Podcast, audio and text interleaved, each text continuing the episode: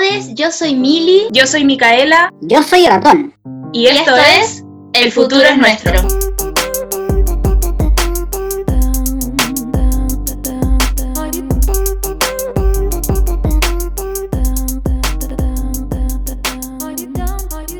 Hola Mili. Hola amiga. Hola Ratón, ¿cómo estás? Hola. ¿Cómo están Hola, todos amiga. quienes nos escuchan? En este capítulo vamos a estar hablando sobre género, sobre feminismo, sobre cómo ha sido eso en nuestras vidas. Eh, vamos también a entrevistar a la Mari, una mujer increíble que tiene harta experiencia en estos temas de género. Eh, vamos a estar comentando también La Jauría, serie bastante controversial y con harto impacto actualmente, así que mm, vamos a estar ahí y por supuesto también con canciones de nuestra selección musical que hicimos en conjunto con la Mili.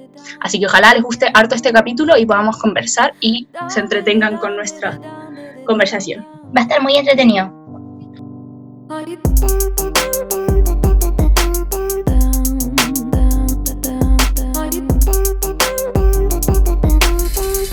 Era una mañana, como todas las mañanas. Iba a darme una refrescante ducha cuando sucedió algo terrible. ¡Vi una araña! Es que Ratón, yo creo que nunca había visto una araña tan grande. Eran dos, como de este tamaño. Una tenía el poto del tamaño ojo Eran brutales. y otra era Tenía unas patas larguísimas. un- unas patas más largas que mi dedo chico. De hecho, eran tan grandes que nos quedamos observándolas un rato porque eran demasiado impresionantes y no las matamos ni las echamos al tiro. Y fue un error, porque luego se nos ocurrió capturar a una para observarla en un pote, que era la más grande. Y mientras tratábamos de hacer eso, el plan era tirarle agua para que saliera de su escondite y que la Mili pusiera el pote y luego la- lo cerráramos. Y bueno, corrió tan rápido, después busqué y las arañas corren a 15 kilómetros por hora. Era más rápida que yo Era más rápida que nosotras porque tomó demasiada ventaja y entró a nuestra casa. y ahora está en alguna parte de nuestra Y no la casa. encontramos. Y es enorme, Llevamos tres días así. sabiendo que nos invade una araña enorme. De hecho, dimos vuelta a todo, sacamos los libros de las cajas de error, removimos el sillón y no estaba. No, de rincón, de De araña de rincón.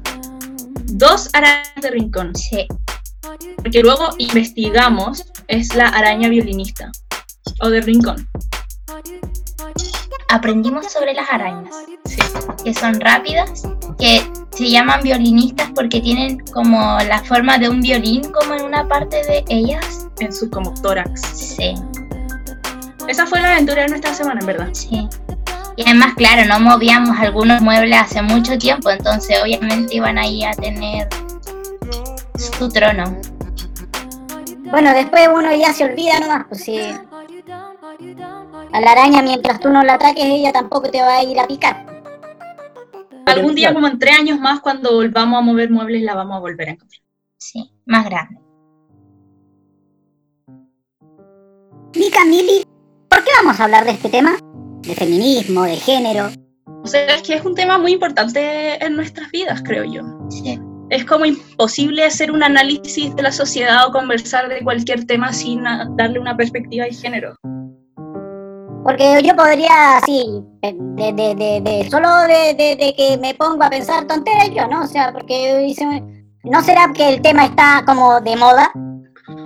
Em, a ver, yo creo que una cosa es que sea un tema bastante tocado y puesto sobre la mesa hoy en día, y eso me parece que está bien. Eh, pero también es un tema que ha existido siempre, solamente que hoy eh, se conversa y la gente joven también se hace partícipe y es un movimiento transversal desde mi punto de vista etariamente. Entonces es súper interesante porque además nos invita a evaluar las perspectivas de nuestra vida, eh, todo, con, este, con esta mirada de género y para mí, para la Mili, es un tema importante eh, y algo que nos parece relevante, ¿no, Mili? sí. Eh, sí, yo creo que es un tema, como dijo la amiga, súper importante eh, y es un tema que yo creo que tiene que estar encima de la, o sea, no sé si encima de la mesa, pero que siempre tiene que estar presente, eh, que es importante también conocer más Y en verdad, aunque fuera una moda, no me parece una mala moda. Como que hay malas, hay modas que pueden ser malas. Sí. Em, claro, no sé, tal vez, o, modas que pueden ser poco trascendentales. como un color de pelo. Sí, yo creo que esta moda, claro, es una moda permanente. Al final la moda es lo que se repite y la constante y que este tema se repita y esté presente no me parece malo. Como en ese sentido, podría ser una moda positiva si lo queremos ver desde ese punto de vista. Sí. Bueno, ¿me van a poner un tema musical que esté de moda o no? Em, ¿Con, qué partimos, Mili? Denise Rosenthal. Denise Rosenthal la, lleva, la lleva. Así que nosotros también la, la queremos.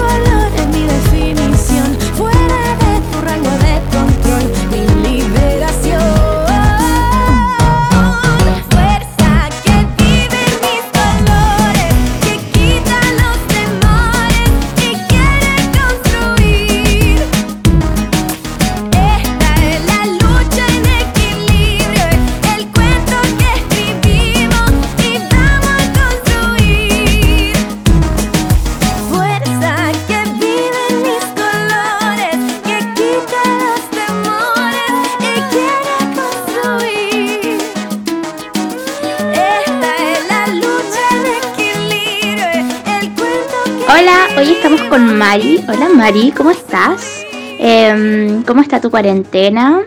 Cuéntanos un poco quién eres, a qué te dedicas. Cuéntanos un poco de quién es Mari. Hola Mili, hola Mica. Gracias por la invitación.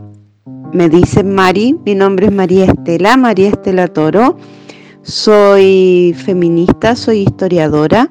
Estudié licenciatura en historia hace muchos años y luego me he ido especializando en la historia de los movimientos de mujeres y feministas en Chile y en América Latina. milito también en un colectivo feminista hace más de 20 años y soy parte, yo creo, de em, un grupo o de experiencias organizativas feministas que tienen bastante tiempo y que en mi caso han ido por dos caminos, ¿no? Por un lado, por, el, por la militancia, por la militancia como feminista, pero por otro también por el trabajo académico, que ha tenido que ver más con la investigación y también, bueno, también yo soy docente, también hago clases, pero por otro lado también trabajo en educación popular en una fundación que se llama EPES, que es Educación Popular en Salud. Entonces, en mi caso ha sido más bien una experiencia que mezcla estos distintos saberes, ¿no? La práctica, el, activismo, pero también eh, la construcción de pensamiento y la, y la docencia, ¿no? Tanto en, en espacios formales como puede ser la universidad a, otros, que mi, mi, experiencia más larga tiene que ver con educación popular y ahí desde la educación popular con la educación popular feminista. Oye Mari, eh, en este capítulo estamos hablando sobre feminismo, sobre género. Eh, me gustaría, nos gustaría saber cuál es tu relación con el feminismo, cómo, cómo se involucró, cómo llegó a tu vida, eh, de qué manera lo llevas hoy y, si te identificas con alguna de las ramas del feminismo. Cuéntanos un poquito de eso. El feminismo llegó a mi vida hace, pucha, más de 20 años y era cuando... Y mi tesis de pregrado fue sobre las organizaciones de mujeres en Chile durante la dictadura militar. Y ahí yo conocí, esto estoy hablando del año 95, como entre el 94 y el 95, conocí a varias organizaciones de mujeres que eran los talleres de la mujer pobladora que estaban funcionando desde los años 80 en la zona sur de Santiago.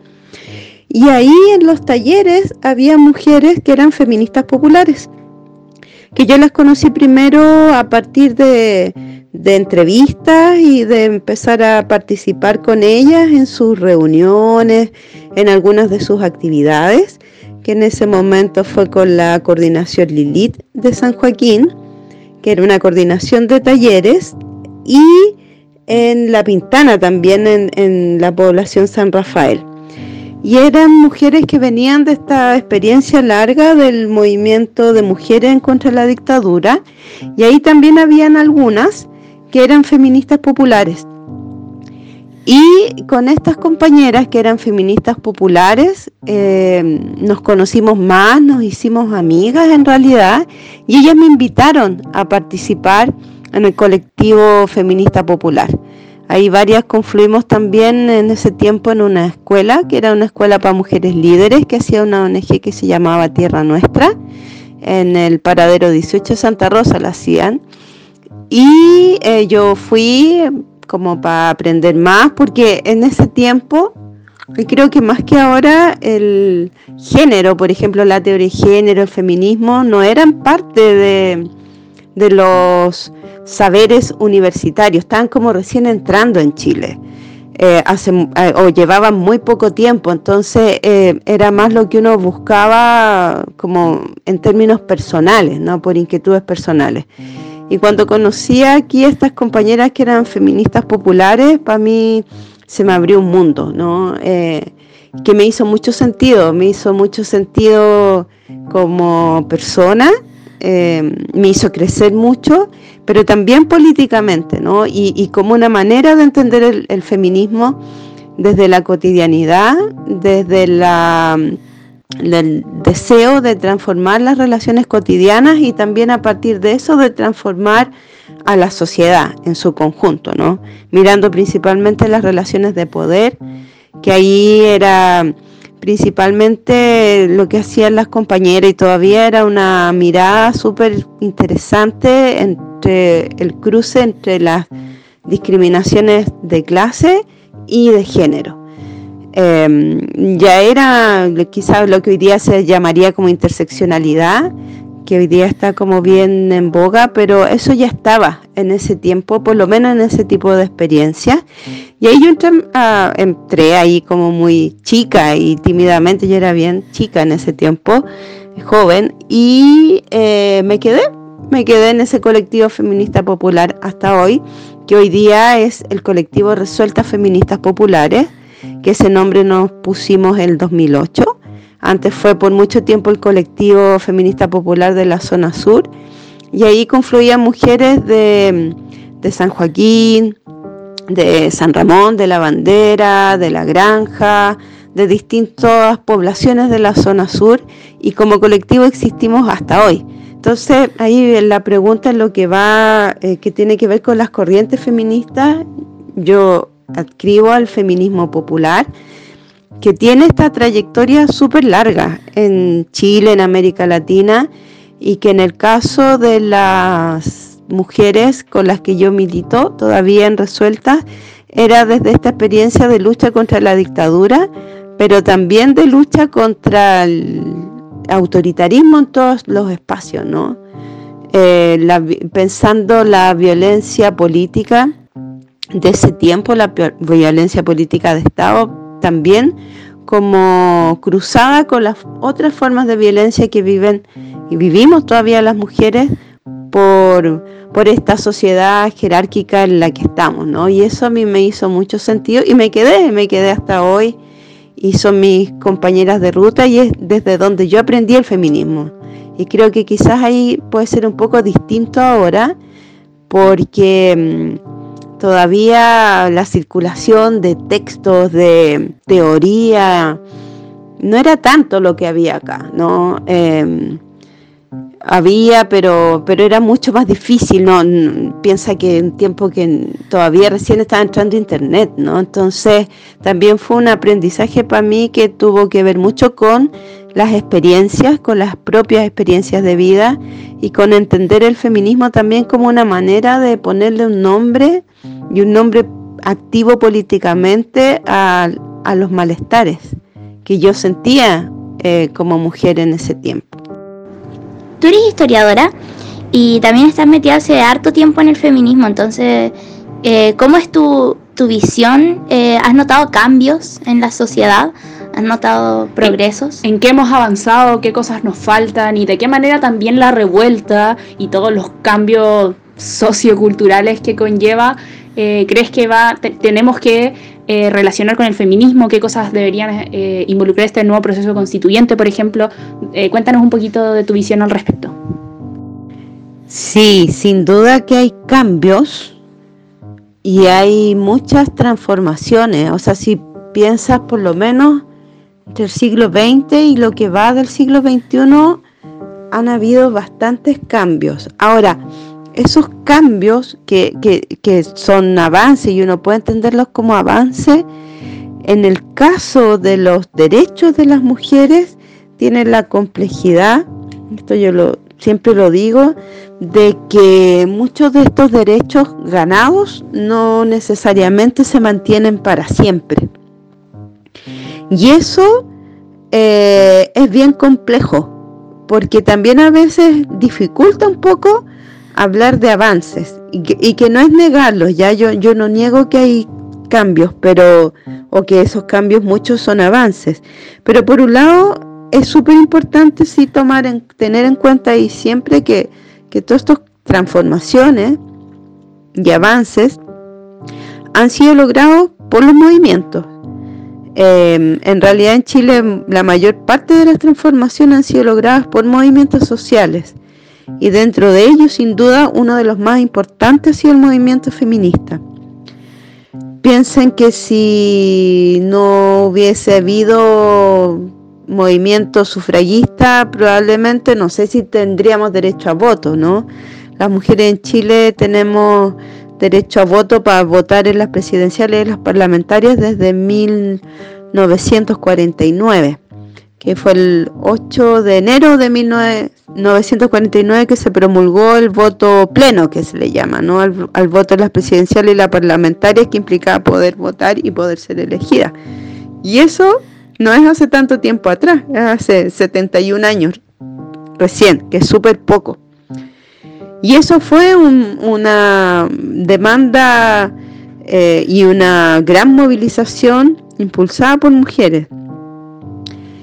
Entonces, y de ahí muchas otras cosas, ¿no?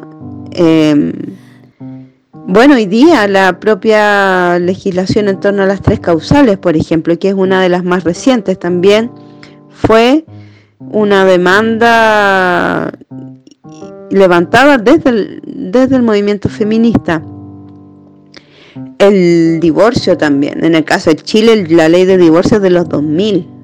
Y ahí por nombrar tres, ¿cachai? Onda, y, la, el aborto por tres causales es súper reciente, así es de estos últimos años, eh, que además ni siquiera es la demanda completa, que es aborto libre, seguro y gratuito, que ahora, eh, para el caso de Chile, em, ya han habido varios años, en julio, que este año va a ser el 30 de julio, eh, o, sea, o fue, va a ser el, que ahí hubo un cambio, ¿no? Porque había sido el 25 de julio la, la marcha por aborto libre, seguro y gratuito, pero el 2020, este año cambia al, al 30 de julio porque el 25 de julio es otra conmemoración, ¿no? Que la conmemoración del que ya tenía bastantes décadas antes de la y años anteriores, pero acá no es parte de los déficits ¿no? de nuestro feminismo, que el Día de las Mujeres Afro, eh, afrodescendientes y, y, acá lo habíamos invisibilizado completamente, ¿no? Eh, es, parte de muchos de los déficits que tenemos. Bueno, pero, pero ahí me, me, estoy yendo como para otro tema, pero uno de los temas que me parece aquí súper importante es decir, sí, han habido transformaciones, la mayor parte de esas transformaciones han sido fruto de los movimientos de mujeres y feministas y siguen hasta hoy, ¿no? Y, hay muchas demandas que permanecen hasta hoy en día. Ahí cuando estaba antes mencionando lo del aborto, eh, la demanda de aborto va más allá de las tres causales. Ustedes saben que las tres causales en realidad, si bien son importantes y son un avance, abarcan un porcentaje bastante pequeño de las mujeres que abortan. El aborto es una realidad bastante más grande y compleja, ¿no? En general se estima que abarca como un 3% de las mujeres que abortan, que es, que es bien poco. Y además, acá algo súper importante también de tener en cuenta es que el aborto por otras causales, que no sean las tres que están en la legislación, todavía el aborto en Chile es penalizado y es clandestino. Entonces eso también implica una serie de problemas muy importantes que arrastramos hasta hoy y que ha estado puesto por los feminismos desde mucho antes, ¿no? Por ejemplo, en los años 30, el MEMCH, que era el Movimiento Pro Emancipación de las Mujeres de Chile, hablaban de emancipación política, económica, judicial y biológica. Y la, idea de emancipación biológica era, eh, hablaban de educación sexual, acceso a métodos anticonceptivos y aborto legal, ¿no? Y, todavía son cosas que no tenemos. Como ustedes bien saben, en, las escuelas todavía educación sexual integral no hay. En general, la educación sexual en Chile ha sido muy deficiente. Em, bueno, ya antes había, hablado de la situación del aborto y el acceso a métodos anticonceptivos hoy día, eh, bien, si bien hoy día es bastante universal, si piensan incluso hoy día en el contexto de la pandemia, se ve muy claramente la fragilidad que eso tiene, ¿no? Porque ahí ha habido también eh, bastante inoperancia Em, desde el gobierno, desde el gobierno de turno ahora, para también mirar la salud sexual y reproductiva, por ejemplo, en tiempos como estos, en tiempos de pandemia, ¿no? Em, ahora recién eh, esta segunda caja que entrega el gobierno va con condones, pero veía unas fotos de unas compañeras ahí de Isla de Maipo que parece que son como cuatro condones, o no sé. Pero eso no son no es el único tipo de método anticonceptivo, entonces hay, hay todavía déficits que son súper importantes, pero también es súper importante no, no olvidar y, mantener nuestra memoria histórica en cuanto a lo que hemos ganado, ¿no? Entonces creo que estamos siempre en este tránsito entre avanzar tener que defender lo ganado, pero también a veces avanzar y retroceder, ¿no? Y, volver a tener que pelear. Entonces, como que finalmente estamos ahí en, en unas eh, luchas que son constantes.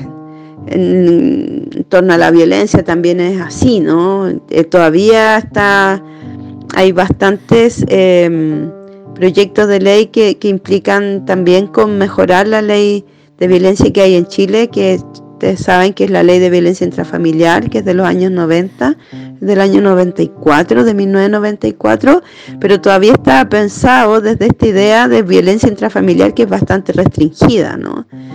Eh, hay legislaciones más actuales, más nuevas, la ley de acoso callejero y otras, pero todavía no tenemos un cuerpo integral que piense la violencia a partir de las jerarquías de género, por ejemplo. La violencia en el pololeo, que bueno, ahí han habido demandas, ¿no? Eh, de parte también de movimientos y, mo y movilizaciones. Entonces, eh, hay sin duda cambios Muchos de estos cambios han sido gracias a nosotras y a mujeres que estuvieron antes y que van a estar en el futuro también. Y creo que mm, ahí es bien importante poder eh, hacer nuestra reconstrucción de nuestras propias historias y poder eh, traerlas al presente una y otra vez. Como, como no olvidar ¿no? nuestras genealogías feministas, nuestras historias eh, feministas, lo que hemos logrado, lo que hemos hecho, cómo lo hemos hecho, para poder eh, aprender de lo que han hecho otras generaciones y, de, y también respetar lo que están haciendo las de hoy, ¿no? Y ahí voy a lo que decía sobre el estallido, el mayo feminista, por ejemplo, o, los estallidos actuales han sido también tremendamente importante. Y creo que hay uno de los cambios probablemente tiene que ver con la masividad, ¿no? Eh, bueno, como ustedes han dicho ahí más de una oportunidad, como yo llevo harto año en esto, en muchas marchas del 8 de marzo o en otras marchas, similar el 25 de noviembre, el Día de la No Violencia hacia las Mujeres, eh, y yo nunca había imaginado la masividad, ¿no? que tienen hoy y que es algo que sin duda le debemos al, al, estallido, a las generaciones como las de ustedes, a ustedes, ¿cachai? Yo creo que es una sedimentación, ¿no? De estas memorias, aunque no las conozcamos, aunque hayan historias que no conocemos, pero sí hay un acumulado que, que está allá hoy. Si me llevara a la cama uno, dos, tres, si te mintiera te lo hiciera y después no llamé. Eh, baby, no sé qué te molesta, gane más que tú porque esto no me cuesta. La gente hipócrita yo no la quiero cerca, no bailo contigo, mejor da media vuelta. No me diga que lo sé,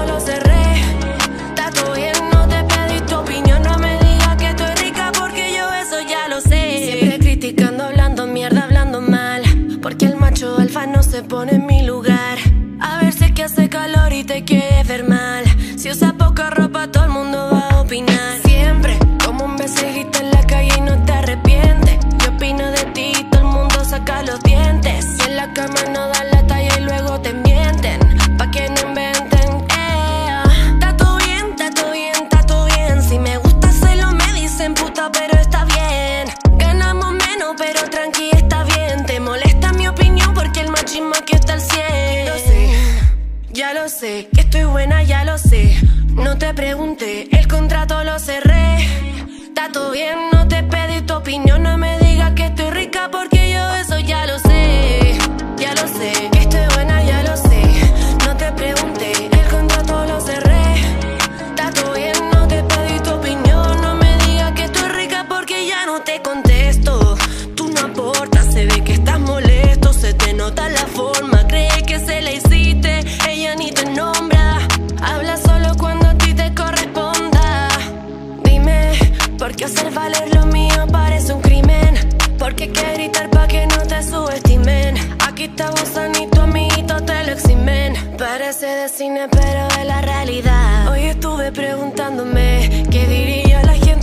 fuera al revés.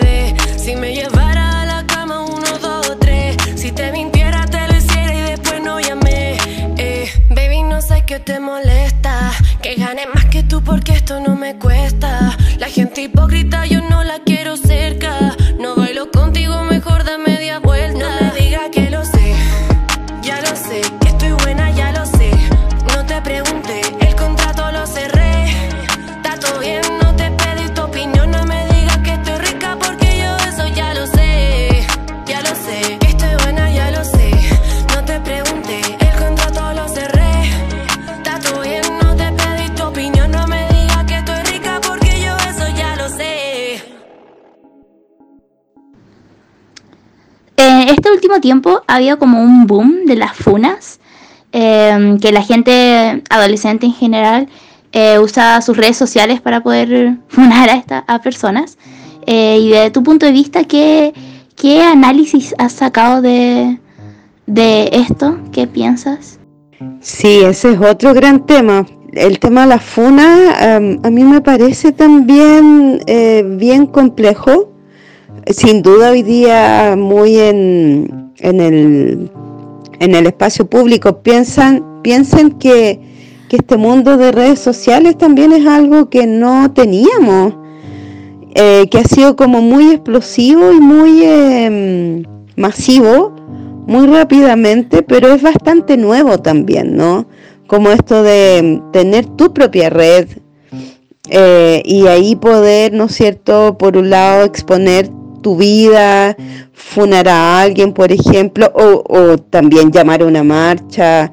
eh, hay muchas experiencias también de bullying a partir de las redes sociales y también hay un, un alcance que probablemente es inesperado para muchos, para muchos de nosotras, ¿no? Eh, a mí hay una de las cosas que me preocupa mucho de las experiencias que he visto de Funa es por un lado que esta, este mismo como explosión que tienen las redes es, por un lado esto de, de no saber en qué termina una funa eh, que creo que eso es complicado. Ahí yo, yo concuerdo que a veces son armas de doble filo, porque mm, creo que también han terminado muchas veces en una exposición tremenda y sin posibilidad de contención para quien funa. Eh, porque también muchas veces quien quien hace la funa también es tremendamente cuestionada, también expone eh, o se expone también a veces a, a un impacto que, es- que es tremendo y que incluso a veces ha implicado también querellas.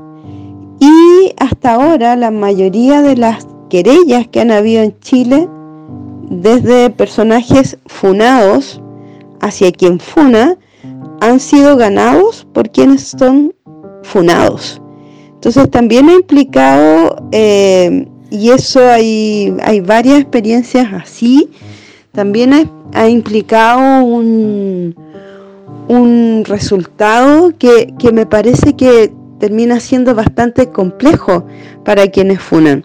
Pero incluso más allá de eso, a mí me preocupa mucho la mm, contención y también, que quizá impopular lo que voy a decir, pero a mí me, me preocupa también qué pasa con quien es funado o quien es funada, porque esto no es solo, quizá hay una mirada bien heterosexista en torno a esto, ¿no? Como mujer que funa a hombre, pero también he visto funas dentro de espacio o, de experiencia y de relaciones entre personas del mismo sexo, que son bien complejas también.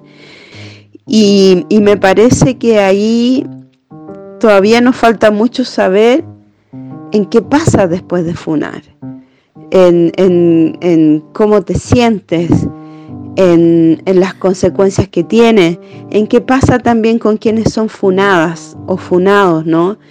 Ahí a mí me preocupa, eh, yo, yo pienso también el, feminismo desde una mirada bastante crítica de todas las experiencias punitivistas.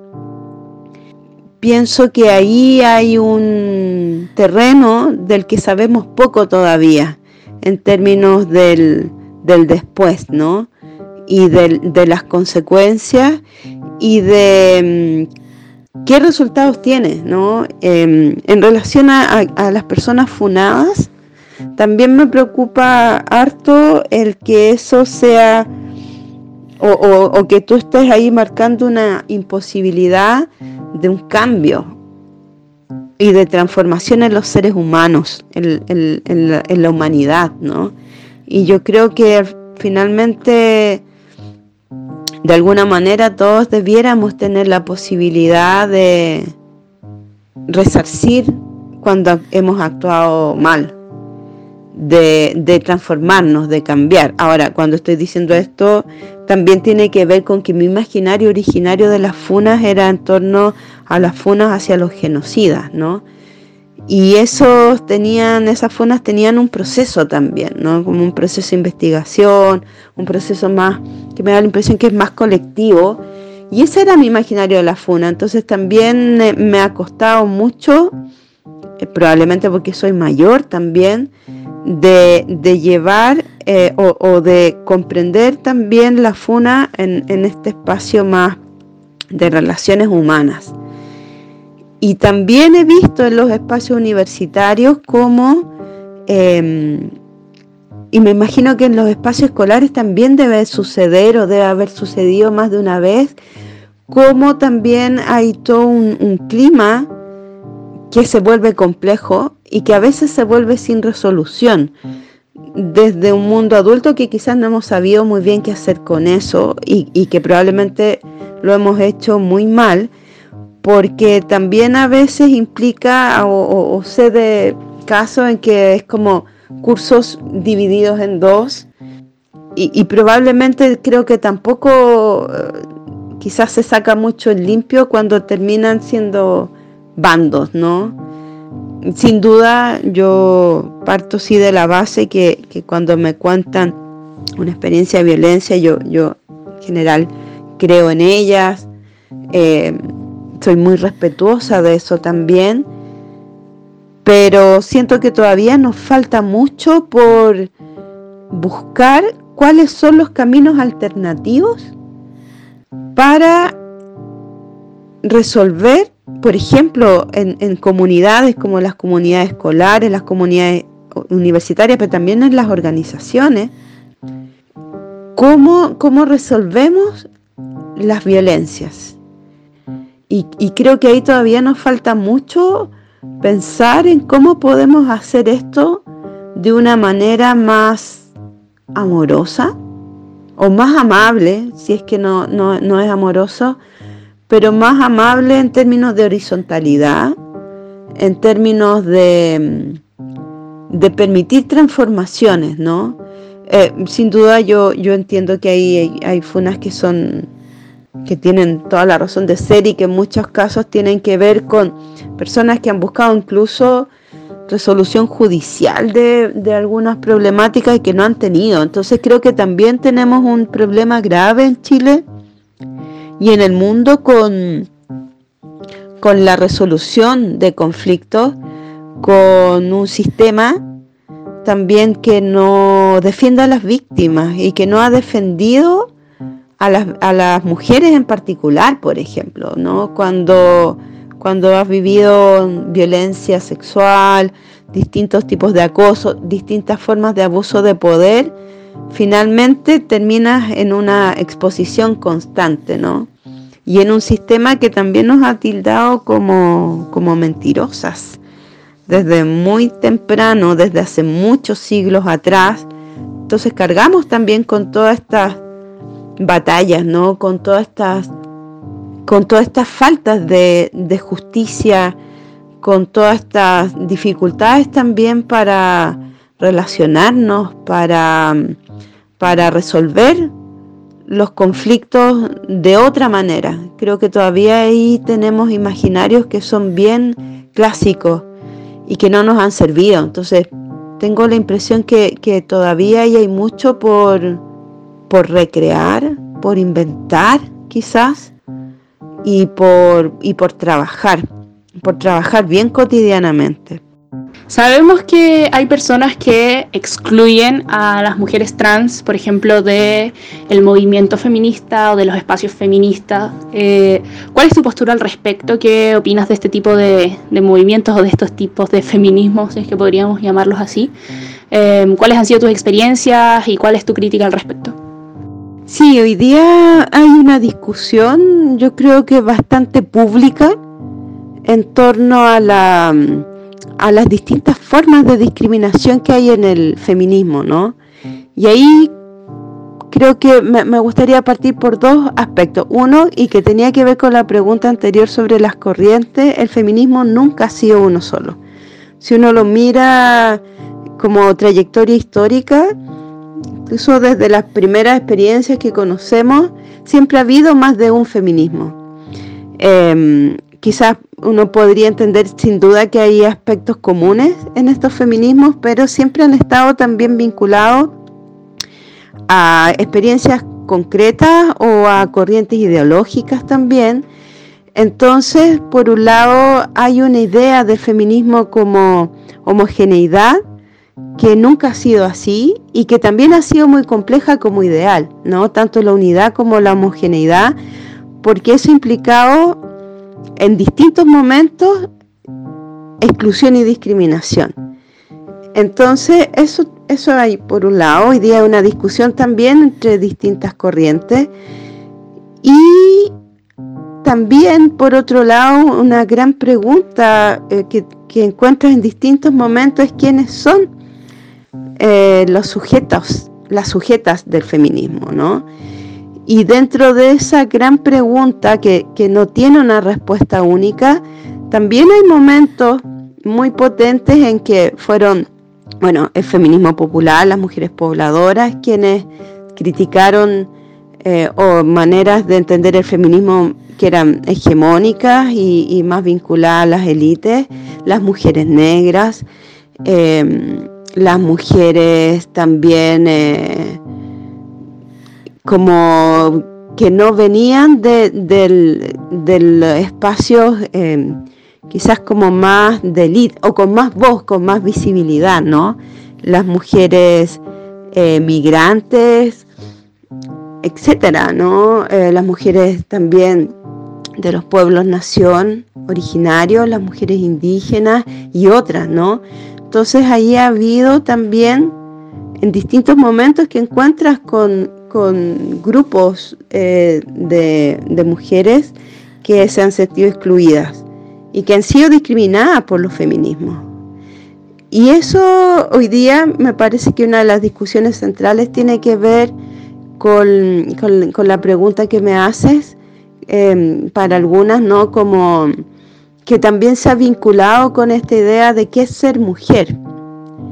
Em, y, cómo o si es que el ser mujer implica una experiencia común a todas las mujeres o no, o si es una experiencia común en qué aspectos, ¿no? Y esa discusión ha estado también cruzada por eh, posturas, yo diría más bien algunas más bien esencialistas, como en términos de entender una esencia del ser mujer muy vinculada a la biología, que ha sido compleja también porque, por ejemplo, em, incluso si yo lo pienso biológicamente, que, es algo que decía María Lugones, que, murió hace poco, ahora, eh, en esta semana, eh, ella decía que, por ejemplo, si tú tienes esta idea de la feminidad, ¿no? Cuando piensas que, que es ser mujer, en general puede ser este imaginario el primero que se te viene a la mente, que está muy mezclado también por los medios de comunicación y, otras, nuestra experiencia educativa, etcétera, nuestras representaciones, nuestras imágenes, es una idea de lo femenino como frágil, por ejemplo, ¿no? Como quizá más frágil físicamente, eh, etcétera. Pero esa nunca ha sido la imagen, por ejemplo, en torno a una mujer afrodescendiente o a una mujer indígena. No las vemos desde esa idea de, fragilidad. Entonces, ya hay incluso como representación, hay una serie de complejidades que sin duda también se dan en el caso de las mujeres trans y que han implicado también una forma de exclusión que yo creo que se vincula también con estas ideas homogéneas en torno al ser mujer y con preguntas que probablemente no tienen una respuesta, una respuesta única ni una respuesta definitiva, ¿no? Entonces también su presencia también cuestiona quizás mucho de nuestro aprendizaje y son aprendizajes que tenemos súper metidos, ¿no? En torno a, a, la, a, como una idea también em, que en general es súper estructurada en torno a lo biológico, como inmovible, siendo que si pensáis el cerebro es plástico, la biología no es eh, una para toda la vida, nuestros cuerpos cambian también. Entonces, ahí probablemente hay mucho todavía que tenemos que aprender, que tenemos que, conversar, que debatir. Yo creo que el debate es bueno igual, ¿no? Pero, pero quizás también tenemos que, pensar más ampliamente eh, quiénes son los sujetos del feminismo. Eh, ahí yo parto de la base, sí, que quien se denomine como feminista puede hacerlo y debe hacerlo, ¿no?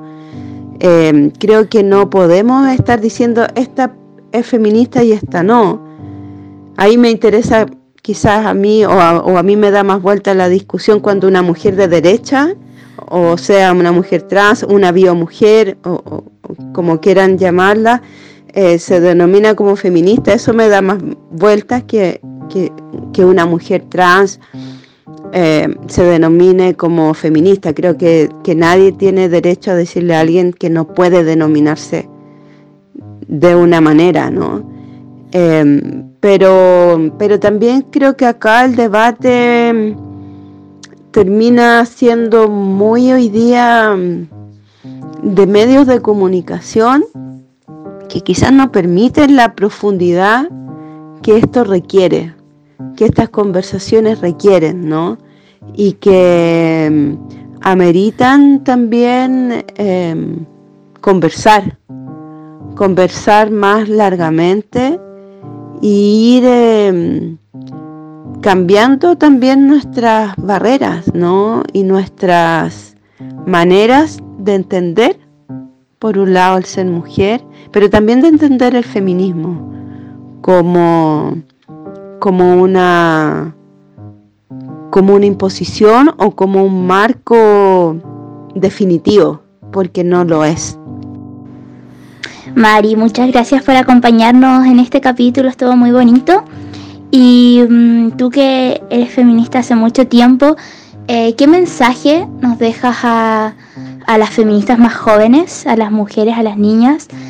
¿Qué deberíamos tener en cuenta nosotras mujeres que estamos creciendo con el feminismo? O si te gustaría decirnos y decirle algo a todas las mujeres jóvenes que nos escuchan. Bueno, volver a agradecerles. A mí también ha sido muy entretenido conversar con ustedes y contestar sus preguntas. Y pucha, siempre es como la media responsabilidad, así como como de pensar en un mensaje o, qué decir, ¿no? Pero, pero yo creo que lo primero para mí es valorar esta conversación entre generaciones, ¿no? Entre, entre feministas con edades, con experiencias, con momentos de la vida distintos. Creo que eso es súper importante eso es algo que con las resueltas siempre hemos hecho, como de no separar por edades, sino que más bien em, poder y valorar mucho el diálogo con mujeres de distintas edades y experiencias. Creo que eso es súper importante, como, como preservar, valorar y potenciar estos diálogos como intergeneracionales o transgeneracionales, em, poder también escucharnos, poder em, aprender las unas de las otras, porque em, creo que ahí es donde nos hacemos feministas también, en, lo que aprendemos con, con las otras compañeras. Mirarnos críticamente, creo que eso es súper importante, no, no pensarnos como, como dueñas de una verdad, pensarnos también como, como parte de muchos de los problemas que hay en esta sociedad y cuál es nuestra responsabilidad y nuestra y los cambios que tenemos que hacer para transformar el mundo, pero también para transformarnos a nosotras mismas y transformar nuestros entornos más cercanos, ¿no? Eso para mí ha sido un gran aprendizaje con las resueltas, como, como partir desde lo más cotidiano, no pensar el feminismo como algo que está lejos de la vida cotidiana, sino que está dentro de mi vida cotidiana, es parte de mi vida cotidiana, es parte de mi modo de ver la vida, de entender, pero también de vivirla, ¿no? Eh, y creo que eso es súper importante, así que les agradezco nuevamente, las quiero mucho, así que eh, estoy muy contenta de que me hayan invitado porque para mí también es eh, una alegría enorme en realidad verlas a ustedes haciendo este programa ver a ustedes como, y muchas otras mujeres de, la edad, chicas, niñas, jóvenes de la edad de ustedes que están haciendo muchas cosas, con muchas inquietudes y también transformando, transformándose y transformando.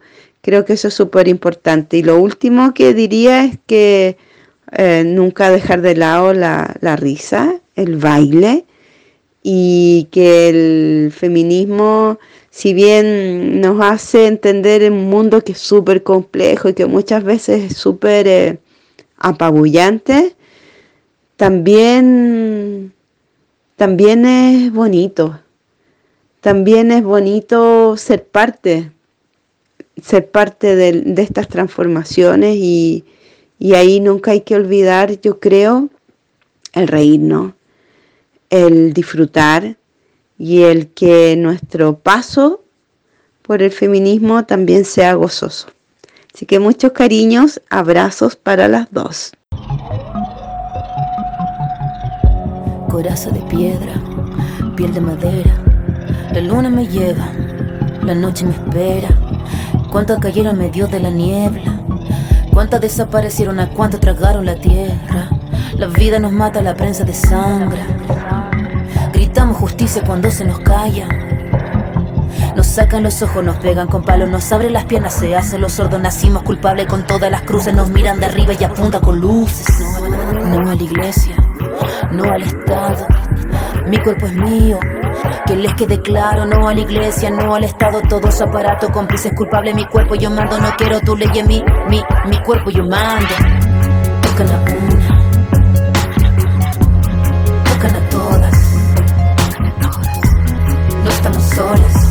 So, so, so, solas. Grita su nombre ahora, grita su nombre ahora.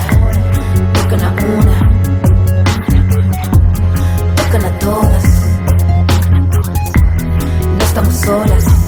So, so, so, so, solas. Grita su nombre ahora, grita su nombre ahora. No quiero tu iglesia, no quiero tu estado. Mi cuerpo es mío, que les quede claro, no a la iglesia, no al Estado, todos aparatos, cómplice culpable, mi cuerpo yo mando, no quiero tu ley mí, mi, mi cuerpo yo mando.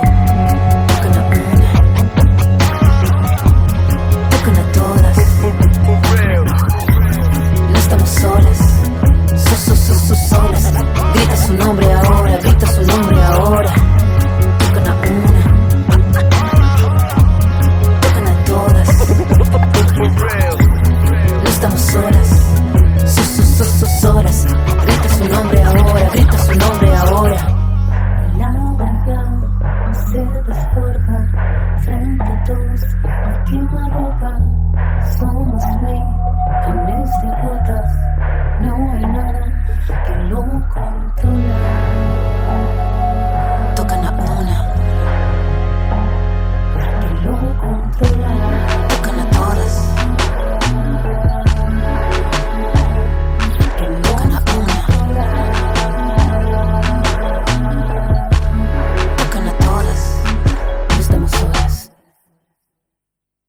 Bueno, La Jauría es una producción chilena por Amazon. A ver, se trata, la historia comienza con una toma femenina de unas estudiantes de un colegio que denuncian que su profesor es un abusador. Y que es algo que pasó, o sea, es una realidad que vimos en Chile, o sea, en 2018 toma el toda la universidad, el colegio estuvo en toma el 2018 con lo mismo. Entonces, claro, parte con esta situación y después se va, se va derivando en situaciones mucho más profundas y mucho más turbias y una realidad, la, verdad, bastante angustiante. La serie a mí me pareció angustiante, yo la vi de una hasta, como las 3 de la mañana porque no podía dejar de verla y dormir tranquila sin saber qué iba a pasar con los personajes. Yo no conozco una serie que tocara tan fuerte el tema y que siento que eso, que era necesario para la sociedad de comunicar esto y la gente que ve series es como una como fácil para poder educar y para poder hacerte ver.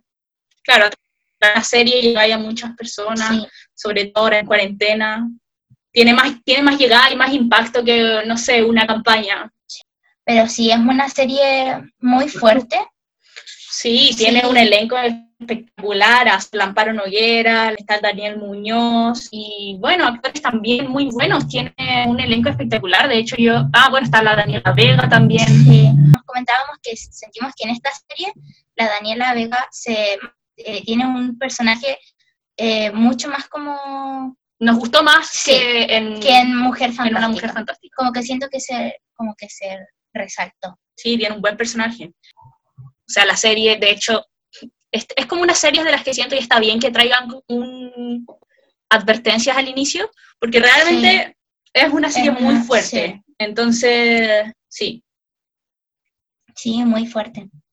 ¿Sabes que Yo en verdad como que siento que eh, cuando tú pones como, no sé, serie para mayores de 16 o cosas así, igual yo siento que es como muy, eh, como que puede cambiar mucho, porque igual depende de la persona. Yo igual sentía preparada para verla, em, porque estoy educada de una cierta forma que para mí igual es fuerte, pero no, no es como, esto pasa de verdad, como, wow, en verdad como que estaba informada y, y como en verdad depende de la persona.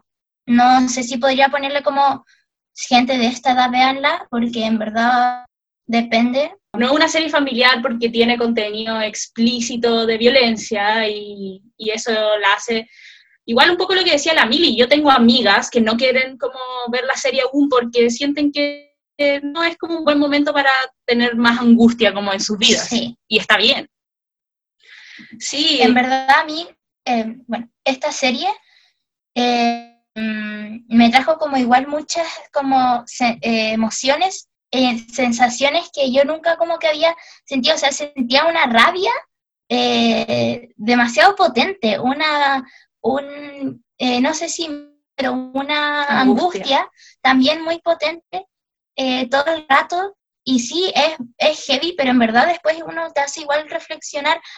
Igual es bien terrible como en la serie y te deja al, primar como la angustia, si bien te deja con un sentimiento de impotencia y rabia, como decía la Mili, eh, creo que también es importante visibilizar que la serie en sí es un progreso.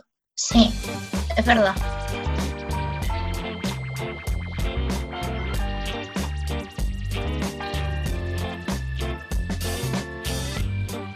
Que hay como una, una generación de sacrificio porque siento que hay muchas personas ahora que, que claro, no, tenemos herramientas para reeducar a los funados ahora y son gente que tal vez va a quedar un poco relegada de la sociedad y que va a, y como no hay herramientas y todos estamos buscándolas y aprendiendo como a medida que ocurren los problemas, es un poco caótico. Pero espero que a medida que avancemos, las próximas generaciones en el fondo no tengan que, por ejemplo, no haya una ola de funas en el futuro, que no vuelvan a haber olas de funas porque no sean necesarias. En ese sentido siento que somos como una generación de sacrificio, porque es intermedia, porque en el fondo la gente vieja o la gente adulta nunca se vio expuesta como a estas funas porque eran cosas normalizadas. Y espero que la gente del futuro como Ámbar, no sé, nunca se tenga que ver expuesta a estas situaciones porque va a haber otros tipos de soluciones.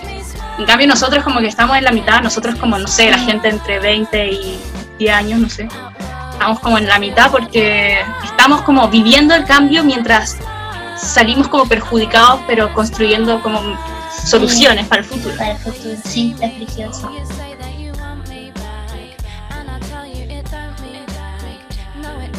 Para irnos despidiendo de nuestros eh, acompañantes, eh, ¿cómo estuvo la jornada de Caleta de Libros, nuestro auspiciador, especialista en cómics, literatura y libros complementarios?